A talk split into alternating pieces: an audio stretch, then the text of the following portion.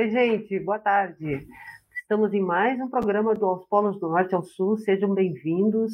Eu espero que vocês gostem do nosso programa. Hoje nós estamos na companhia do Álvaro, que é do polo do, da SIC, em Curitiba.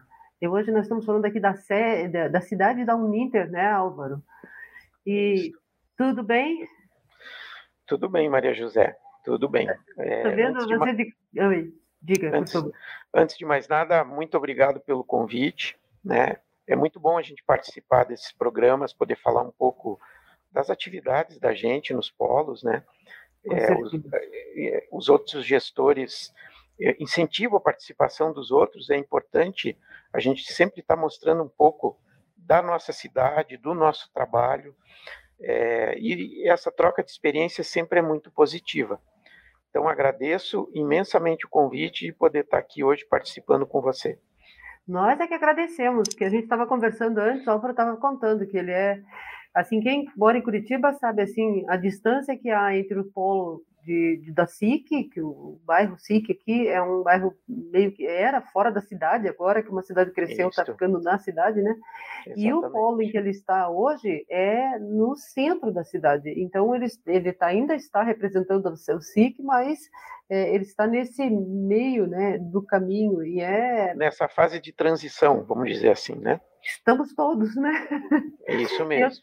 Estou vendo você de casaco. Vamos contar para o povo como é que está o tempo aqui. Pois é, hoje é, a gente começou. Curitiba é uma cidade que sempre tem, a gente tem surpresas, né, em relação ao clima, né? Eu, eu diria assim, no passado eu acho que é, é, a cidade foi muito mais fria do que é hoje. É, hoje a gente não tem mais os invernos que nós tínhamos há 20, 25 anos atrás, né? Mas essa semana a gente já teve uma uma, uma queda na temperatura, vínhamos com alguns dias de calor aí, né? Hoje já começou, já começou uma, uma queda da temperatura e a previsão para nossa Páscoa é de temperaturas de 8 graus, mais ou menos. Inclusive, inclusive com previsão de geada aí para alguns algumas partes do estado. Eu também, eu assim como você vibrou, eu gosto muito do frio. Me sinto é... melhor, me sinto mais disposto para trabalhar. E agora é, a expectativa é de ter um inverno esse ano um pouco mais rigoroso do que dos anteriores, né? Ah, eu ouvi expressões nesses, nessas, nesses programas que eu amei, assim. Então tem o pessoal que eu acho que era do Maranhão que diz que tem um sol para cada um lá, tão quente que é, né? Verdade. E o Gleison fala que lá é assim, ou é verão ou é inferno. então é, é legal ver essa essas diferenças, né? É, aqui, em, aqui em Curitiba a gente tem uma, uma piada, não sei, ou na verdade o que o pessoal costuma usar. Antes era até mais frequente, né? Hoje, como eu falei, tempera as temperaturas mudaram um pouco na cidade. Mas antes se dizia que Curitiba tinha duas estações, a estação rodoferroviária e o inverno.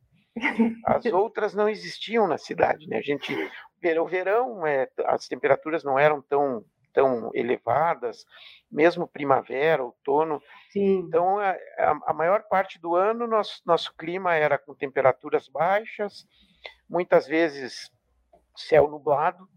Então, aquelas pessoas que gostam de sol sofrem muito aqui, né?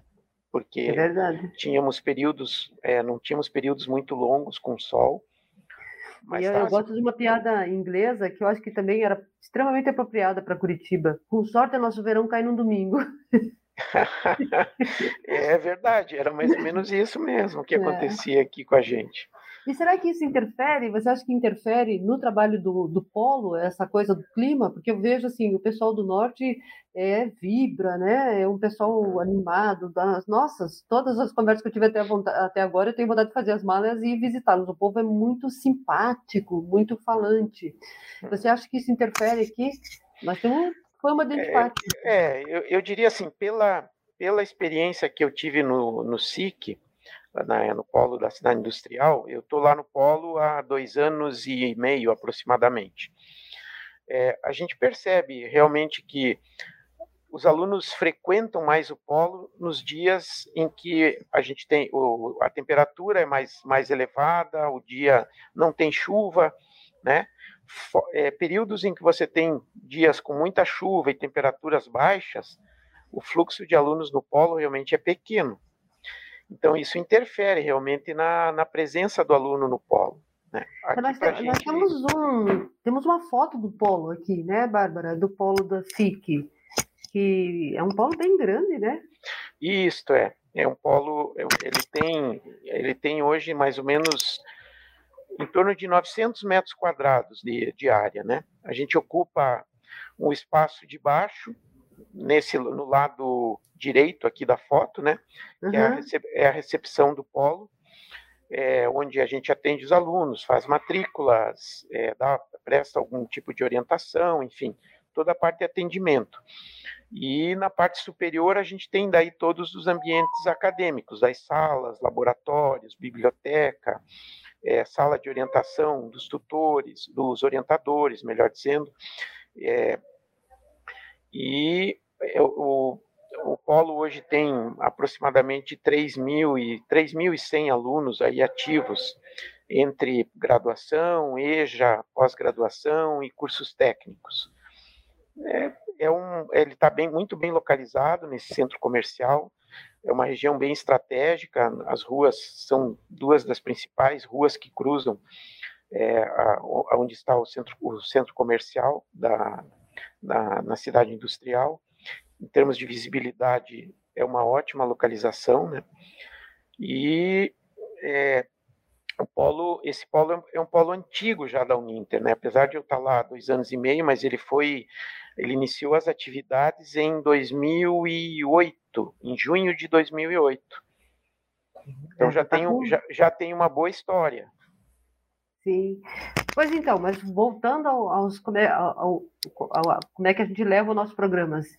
Se alguém, se a gente trouxesse, às vezes vem o pessoal de outros dos polos para cá, para conhecer a sede e tal, que lugares você os levaria, Álvaro? Aqui Cidade Industrial? Aqui em Curitiba? É. Você diz assim, levaria pessoas pontos é, turísticos. Pontos, é. Bom, eu acho que uma, um, um é, talvez o, o ponto, os pontos mais visitados da cidade e, e que as pessoas realmente gostam de conhecer são os nossos parques, né? Verdade. A gente tem alguns parques maravilhosos, tem o Parque Barigui, que a gente chama de, de Praia do Curitibano, por ser o maior parque, talvez o de maior frequência, mas o Jardim Botânico também é um lugar muito bonito, né? Verdade. O museu Oscar Niemeyer, o, o, o, que a gente chama Museu do Olho, né? É, fica ao lado do Parque do Papa, né? Do Bosque Sim. João Paulo II, que é um outro lugar muito bonito, tem casas dos colonizadores antigos, né, dos poloneses antigos que quando vieram a Curitiba, então tem algumas casas que foram transportadas de regiões aqui da, da próximas da cidade para lá e montadas dentro do parque. É, eu e acho que eu diria assim, os parques, o museu e a Rua 15 também, a, tá, a Rua 15 é. o calçadão aqui onde está onde tá a nossa sede, né, a sede Garcês aqui do Polo SIC, do Polo Garcês, desculpe, da Uninter.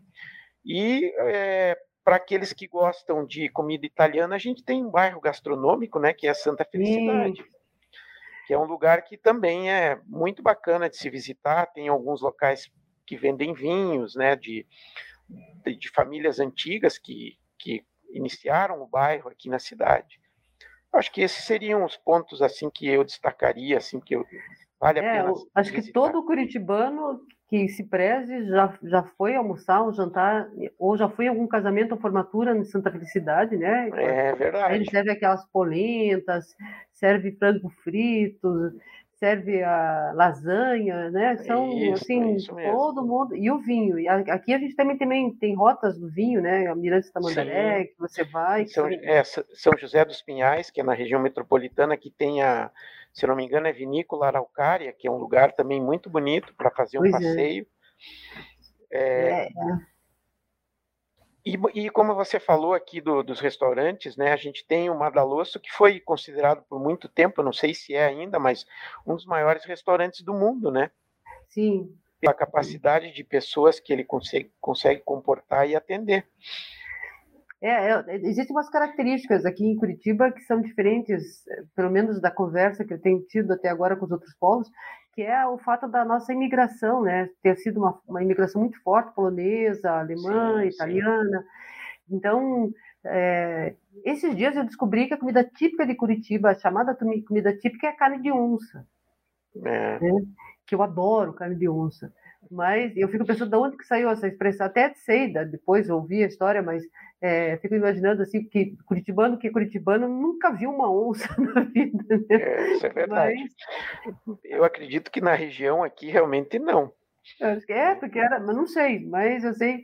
E, e teve um casal um amigo nosso que veio do Nordeste e, e chegou aqui louco para saber o que, que era tal da carne de onça, foi para um restaurante super curioso, chegou lá, mas ficou tão decepcionado de descobrir que era carne crua temperada.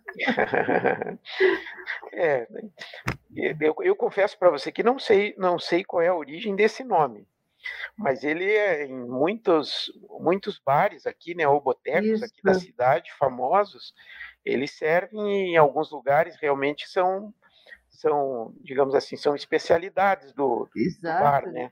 Nós já temos até na, estamos naquelas rotas, né, de turista, de gastronômicas, a história da carne de, de onça. É.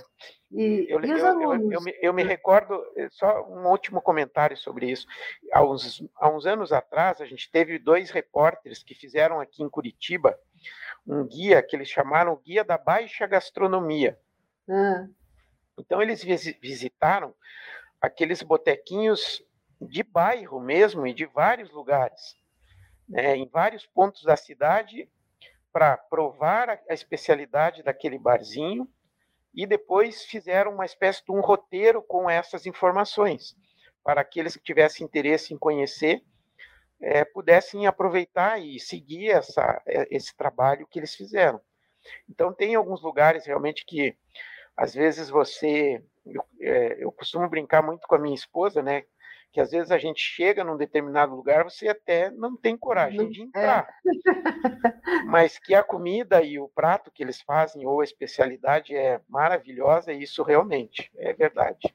É, é, é bife sujo? É isso o nome do. Tinha um aqui no centro, exatamente, chamado bife sujo. Isso é isso mesmo. Então, alguns famosos, assim, esse é um, é um, é um exemplo, né? As coisas, os nomes daqui. E os alunos? Os alunos são de Curitiba, a maioria? Eles são da região metropolitana? É, o, o nosso polo, ele, é, como você, é, o próprio nome diz, ele fica na cidade industrial de Curitiba. Cidade industrial é o, em termos de extensão, ele é o maior, é o maior bairro da cidade. Né? E é, ela foi criada, se eu não me engano, em meados da década de 70, pelo Jaime Lerner. Isso, exatamente. Foi na época um, um trabalho feito na, na, na, gestão do Lerner e a intenção era atrair uma, é, indústrias, né, atrair, atrair empresas Isso. aqui para a cidade. E ele hoje tem, a gente tem aqui empresas multinacionais, como por exemplo a Volvo, né, a, a, a Bosch, CNH, que era antiga é, puxa, me fugiu o nome agora, mas é fabricante de máquinas agrícolas, né? É, era New Holland, o antigo certo. nome. Hoje é CNH. Então, eles fabricam colheitadeiras, tratores para o segmento do, agrone, agro, do agronegócio. Enfim, uma série de empresas, né? uma área, área específica para empresas de logística. É, e é, a ideia, quando, quando se criou a cidade industrial, era que você pudesse também, no entorno, construir conjuntos residenciais que atendessem, que a mão, a mão de obra dessas indústrias. Então, então, o conceito, na verdade, quando se pensou, foi esse. E a gente tem é, aqui no bairro o maior conjunto residencial de Curitiba. Ele começou a ser construído antes da ideia da, da, da concepção da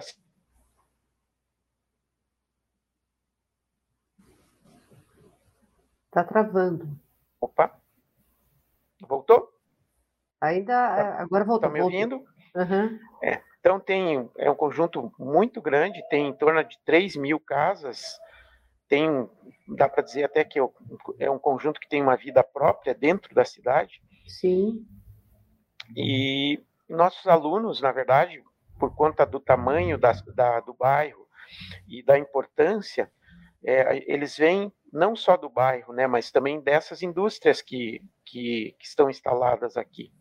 E outros bairros que ficam ao redor, que é, eu diria assim que é, é, a área de influência do polo, né, que é Fazendinha, Portão, é, Sítio Cercado, é, Capão Raso, Novo Mundo. Então, temos alunos desses bairros, de todos esses bairros, mas o, o realmente a maior parte deles é da, da própria cidade industrial. Certo.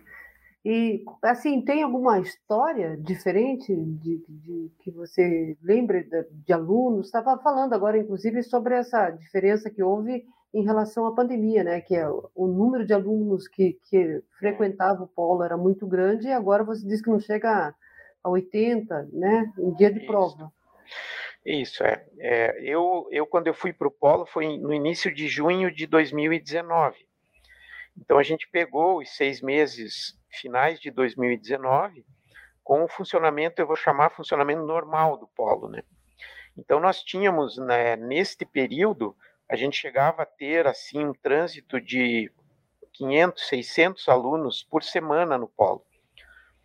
É, hoje a gente atende 80, 100 alunos no máximo. Então a redução foi bastante grande. E como eu, eu, eu comentei com você, né, uma das coisas que eu coloquei para o pessoal, para os meus colaboradores do Polo, como plano de ação, é que a gente é, é é fazer um trabalho de reaproximação desse aluno, trazer o aluno de volta para o polo. É importante esse, essa relação mais próxima, porque é, não só para o aluno se sentir realmente acolhido, né, sentir que ele pertence a uma instituição de, de ensino, mas Sim. porque, é, porque presencialmente a gente resolve mais facilmente as dúvidas, os problemas, é, e o atendimento é, é diferente. Então, esse é um dos pontos que a gente quer trabalhar esse ano com, com, com bastante afinco, para que a gente volte a, a ter, não vou dizer que a gente vai chegar nos níveis de 2019, mas pelo menos a gente ter um, um, um fluxo bem maior de alunos no polo. É, é, vocês também fazem formatura no, no polo? Ou faziam? Fazíamos formaturas. Neste período de pandemia, realmente a gente não acabou não fazendo nenhum, nenhum tipo de ação, né? É, a Uninter aqui em Curitiba, ela tem também uma a opção daquele aluno que quer participar de uma formatura que ela realiza é, em, em, dois períodos no ano, no primeiro semestre e segundo semestre, que é lá na Ópera de Arame, que é um outro Sim. ponto turístico muito bonito da cidade. Então, este mês de abril agora, se eu não estou enganado, dia 16, e, dia, e o outro sábado, acho que é 24, 16, 23 ou 24, a gente vai ter a formatura deste primeiro semestre. Então, com um evento muito bonito, né? bem elaborado. A, gente tem a participação do nosso marketing, na, na, central de formaturas, que é o próprio marketing que, que organiza, junto com uma empresa chamada Políndia, né? que organiza basicamente, se trabalha com a organização só desses eventos. E para o segundo semestre temos também. Mas a nossa ideia, Maria José, é voltar a termos também um evento, aqueles alunos que querem algo menor, não tão suntuoso, né? É, a gente voltar a ter isso no polo também. Podermos fazer isso no polo. Mesmo que seja uma cerimônia mais simples, mas que para muitos, né, esse momento de receber o diploma e que não seja simplesmente vir ao polo, pegar o documento e ir embora então, a gente fazer alguma coisa diferente para eles também, com um café, sei lá, alguma é, Aí a, a gente está trabalhando em algumas ideias já, mas é, é, é, um momento marcante que a gente não pode deixar passar assim em branco. Verdade. Eu lembro da minha formatura, acho que a formatura do, da, do curso superior, uma coisa assim, a, a vida se resume em antes e depois, né? É, Isso. Porque é um, é você ultrapassa uma fronteira e passa a ir para um outro tipo de, de, de, vida, de trabalho. Lógico que no começo nunca é fácil, todo mundo passa pelas mesmas barreiras, mas é, é, entusiasmante, assim, as possibilidades que você tem depois que você sim, se forma, né? Sim. É verdade. E, e, a Uninter faz isso, de dar esse acesso, né, um curso superior, é, a gente que, às vezes, outras circunstâncias não teria. Curitiba, apesar de não ser como alguns polos, é, que o pessoal ainda fala de chegar de barco, chegar de carroça, né? Mas a, nós também temos, assim, as nossas dificuldades aqui para alguns alunos ir para uma, para uma instituição de ensino já é um, já é um complicador, né? É, é então, é verdade. Um acesso Vamos ao gancho do nosso programa. Digamos que vocês ganhassem no SIC um, um outdoor que fosse espalhado pelo país todo. Que frase vocês poriam nesse outdoor que você acha que representa o polo da SIC? Representa? É, sei lá. É difícil, é difícil resumir numa frase, é, a gente sempre fala na questão da transformação de vidas, né, ou da realização de um sonho de, alguns, de algumas pessoas, né. Eu, eu acho que talvez a, a questão do sonho, poder, você poder contribuir com a, com a realização do sonho de alguém é algo que é, é marcante não só para a pessoa, mas para a gente. E a gente, é, e a gente vê no polo é, aquelas pessoas que com muita dificuldade quando conseguem finalizar o curso, seja dificuldades financeiras ou mesmo até em relação à, à dificuldade que encontra ao longo do, do, do, período de estudo, o quanto elas, elas agra nos agradecem, o quanto elas é, é, enviam mensagens de agradecimento, sabe? E isso é marcante para a gente. Realmente é, são, são, tem alguns alunos assim que a gente não esquece por conta disso. Então eu colocaria a frase é, do, do SIC, eu diria assim, realize seu sonho conosco. Certo. É, realize seu sonho de uma graduação, de um, ou de, da sua formação conosco, alguma coisa nessa linha, assim. É, eu lembro de, de alunos que falam assim que eles são os primeiros da família, né? A conseguir Isso ter mesmo. acesso a um isso mesmo. superior e isso pesa e, e, há alunos apesar do que assim há eu acho que a pandemia uma coisa que a pandemia fez foi mostrar assim que alguns preconceitos em relação ao ensino à distância uhum. eram só isso preconceito né? verdade? Porque é, há os casos da escola politécnica de um aluno por exemplo que é, ele era da engenharia é, ele era do norte do, do, do Brasil e ele entrou em contato com os professores, eles desenvolveram um projeto e o TCC dele foi um projeto em engenharia elétrica que mudou daí a comunidade em que ele vivia. E, e você fica pensando, é, à distância, uma engenharia, engenharia elétrica fica parecendo assim, ah, mas será que dá, né? Dá, dá e a pessoa é, muda, é, virou um profissional, né? É, muito competente é... E, ela, e, ela, e aí você, você observa né, o quanto é, é, é, importante isso, porque ela não transforma só a vida dela, mas ela também consegue disseminar isso para a comunidade onde ela exato, vive. Né? Exato. Então é, ela acaba muitas vezes também, é, é, eu vou dizer interferindo, talvez não seja o termo mais adequado, mas ela, ela consegue, através do que ela aprendeu, ajudar também no desenvolvimento da comunidade onde ela, onde ela está, ou no meio onde ela está, seja a família, que é um pouco mais próximo, como também o bairro onde ela mora, né? Essa, essa história eu achei muito legal porque eles eram artesãos, eram uma comunidade de artesãos. Veja, né, assim, quando ele falou que eu não sei, não lembro mais o nome do projeto, porque era uma coisa técnica mesmo, e eu fiquei, era uma coisa simples, mas que ele tanto fez, tanto fez, daí os professores participaram junto e tal, e, e até que ele conseguiu, ele, ele inovou de fato, porque era um, ele criou uma coisa diferente, nova lá, que depois, inclusive, está querendo fazer registro de patente, porque ele criou uma coisa nova. Mas para atender especificamente aquela necessidade que faz essa coisa do trabalho, assim, da graduação ter algum valor social, né? É verdade, é verdade o, mesmo. Os polos normalmente mostram esses trabalhos. Eu não sei se eu sei que faz esse trabalho de com a comunidade, tem algum trabalho de, de atividade é, extensionista lá? É, a gente tem é, agora, esse ano especificamente, no final de 2019, a gente fez algumas ações, porque a gente tem algumas instituições que atendem famílias carentes na região e crianças também, né? E então a gente fez algumas ações mais voltadas para essa para essas instituições. Esse ano agora a gente a gente está retomando, retomamos já no final do ano uma campanha para atender uma, uma ONG que atua no, no, no, apoio a crianças que sofrem abuso, né, sofrem violência.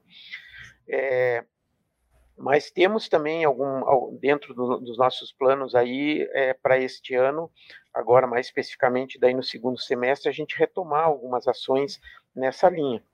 A gente chegou a fazer também, eu acho que é um evento assim que foi marcante em janeiro de 2020, antes de, de começar todo esse processo de abre, fecha o polo, né? É, nós fizemos dentro do polo uma formatura de uma escola de ensino médio da região. Então, eram, os alunos não tinham um lugar para fazer, queriam uma cerimônia. A diretora da escola conversou conosco, né? a gente conseguiu aí através do professor Jorge Bernardi daí alguns recursos para fazer e acabamos fazendo a formatura dessa escola dentro do polo. Então, assim, de evento, assim como você mencionou, né, formatura, foi a última que a gente conseguiu fazer no polo. Mas foi muito bacana é, a presença dos, não só dos alunos, mas também de, dos pais, né, de familiares, dos professores. Sim. E o evento foi muito bacana e isso passa a envolver mais o polo com a comunidade local, né, da onde você está inserido. Então, esses eventos eu, eu, eu, vejo que são muito importantes, é, não só no aspecto de, de de você estar em evidência, ou seja, o polo estar em evidência, mas principalmente pelo envolvimento com a comunidade local. Sim. Né? É, uma das coisas, um dos motivos da gente querer tanto fazer esse programa é porque a gente sente isso, assim, primeiro que a gente precisa da aproximação com o polo. O polo é quem tem contato com o aluno. Dizer, sem esse trabalho, o nosso trabalho não vale nada. Nós precisamos de, do trabalho do polo é, isso é uma simbiose, como eles dizem, é uma coisa de nós precisamos do trabalho de vocês e vocês precisam do nosso trabalho, e ao mesmo tempo é, nós interferimos na comunidade e a comunidade interfere no nosso trabalho, né? É, nos muda também, que é verdade. É, essas inserções, essas, essas, essa troca que você tem, eu estou adorando, que eu disse, fazer esse trabalho com os polos, porque cada vez que a gente conversa com é, essas experiências que se trazem, tem um dos polos que estava falando que eles fazem, fazem um trabalho numa, numa, numa comunidade indígena, né? Uhum, é Quer verdade. Dizer, uma coisa que aqui, é, até nesse país, do jeito que a coisa está, tem que preservar né, esse trabalho, sim, porque sim. essas comunidades estão sendo é verdade. E como você mencionou, é, o que eu, eu, vejo assim, como eu comentei, esse lado da, de, de, uma integração maior com, com a região ou com o bairro onde você está inserido, é, você participando também, você vive, você vive é, situações, como no caso dessa ONG que eu comentei, que dá esse suporte Sim. a crianças, com as quais você, você na sua família não tem, e você não tem contato com essa realidade, e você passa a ter e enxergar a, é. as dificuldades que essas crianças têm e o quanto, citando esse exemplo especificamente, né, o quanto elas, elas sentem falta de carinho, porque Sim. você estando presente em, alguma, em alguns desses casos, você percebe, elas vêm, elas querem pegar na sua mão, elas querem ficar do seu lado. É, isso faz com que a gente também valorize outras coisas da nossa vida que às vezes Sim. a gente não, às vezes a gente não dá, não dá a, a, a devida importância. Né? Verdade. E, e eu, uma coisa que eu gosto desse trabalho é imaginar assim que nós formamos profissionais mas esse forma, é, quando a gente tem essa, esse trabalho com a comunidade, esse, esse profissional, o, aquele que, o indivíduo que está fazendo, tem uma finalidade para a profissão, né? para o curso que escolheu, que é saber que você pode fazer alguma diferença. É, é, é uma escala, né? Nós inter, influenciamos a vida do, do, estudante, o estudante pode influenciar a vida da comunidade, e, e é isso que é o que é sobre educação que transforma, né? É, e ao mesmo tempo, né, essa troca, ela, pelas, por a gente conviver com essas realidades diferentes, isso também influencia bastante a gente. Sim. isso, isso, isso faz com que a gente também se transforme e melhore como, como ser humano, como pessoa, enxergando realidades que não, não estão no nosso dia a dia, mas que a gente, de alguma forma, se a gente quiser e tiver disposição, a gente pode também fazer alguma coisa para mudar e ajudar. Sim. Né? É, senão é, trabalho perdido, né? É, é verdade. Existência, na verdade, existência perdida. Porque para que tanto trabalho e tanta coisa se a gente é, não vai deixar nada no sentido de todos nós temos um, uma ilusão de deixar um legado, mas é, saber que alguma coisa a gente fez, nem que é um pouquinho de cada vez que muda o mundo, né? Todo mundo pensa nas grandes construções, é, na verdade mesmo. são as pequenas. Pequ as pequenas coisas que vão mudando aos poucos, né? É, eu, eu sempre brinco com, com, com, o pessoal lá do Polo, né? Quando a gente fala assim em, em transformação, em, em mudando, é, pequenas mudanças. É, um, um, exemplo que eu sempre uso e eu sempre pergunto é, é, a questão, a gente vê tanto a questão do, do, do lixo hoje, né? Não só no lugar onde a gente vive, na cidade, mas no mundo como um todo. E principalmente o, os problemas envolvendo é, mais propriamente o plástico. Né? Sim. Então, uma, uma pergunta que eu sempre faço para eles, né, é dizer assim, pô, tudo bem, vocês querem mudar, é, vamos fazer isso, mas e, você, por um acaso, já é, você utiliza uma sacolinha reciclável para ir ao mercado? Ou você continua indo ao mercado sem nada, nenhuma sacola e levando 15, 20 sacolas de plástico para casa? Ok, a questão de comodidade, às vezes de, de esquecimento, é, são coisas que, que, que eu diria assim, é, são discutíveis, mas é uma questão de você também, como você falou, de se educar e de e se disciplinar em relação a isso. É, um, é uma pequena ação nessa linha do que você comentou, mas que isso para frente, isso tem, é, digamos assim, desdobramentos grandes. Né? em relação à redução de consumo de materiais que a gente sabe, muito embora se diga que hoje você tem sacolas que são é, reaproveitáveis ou são biodegradáveis, enfim, mas mesmo assim, é, não há necessidade de você, toda vez que você vai, vai ao mercado, você voltar para casa com 10 sacolas. Hoje, com a inflação, acho que um pouco menos, 5 talvez, né? Mas, mas mesmo assim, são cinco sacolas ao invés de uma, né?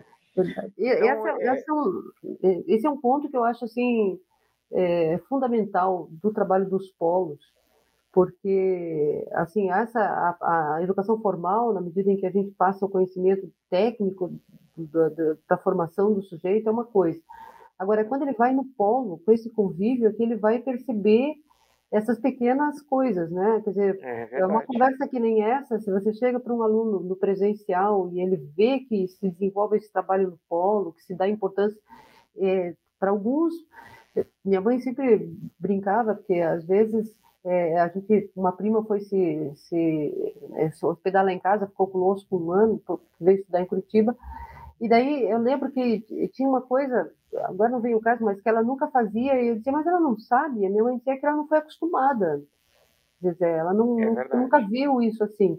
Então, tem coisas que o sujeito nunca pensou, mas é nesse contato com outro ser humano, né? E eu, eu acho que o nosso papel o papel do polo, além de formar essa questão do técnico, do profissional, é formar o cidadão, né? A, a é, pessoa. É verdade.